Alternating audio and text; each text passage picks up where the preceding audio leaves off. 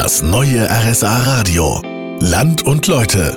Zum Ortskern in den Allgäuer Dörfern und Städte gehört selbstverständlich auch die Kirche dazu. Hier in Wangen, wo ich heute unterwegs bin, ist die St. Martin Kirche wirklich ein Besuch wert.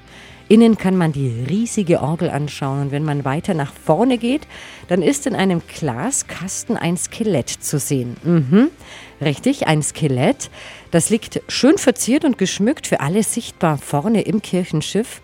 Neben mir ist Stefan Wiltsche, der Dekanatsreferent. Können Sie mir sagen, warum hier ein Skelett ausgestellt ist? Ja, genau. Also Kinder fragen immer, da ist, ist das eine echte Leiche, die wir in der Kirche haben? Und das ist tatsächlich so. Da ist also ein Katakombenheiliger.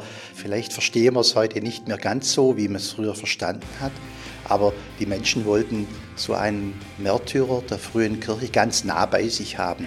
Was hat der Heilige denn gemacht, dass er von den Katakomben in Rom bis hierher gebracht wurde? Wir wissen quasi von seinem Leben überhaupt gar nichts, außer dass er in der Calixtus-Katakombe eben gefunden worden ist, wahrscheinlich mit einem Kreuz versehen, die Grabplatte, sodass man ihn als Christ identifiziert hat. Sein Kopf ist ab, sodass man ihn als Märtyrer erkennen wollte und ihn als solchen hierher brachte.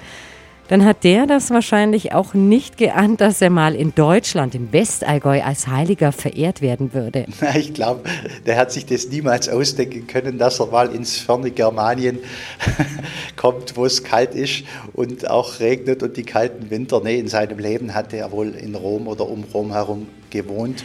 Ich gehe mal davon aus, ihn stört das jetzt nicht mehr.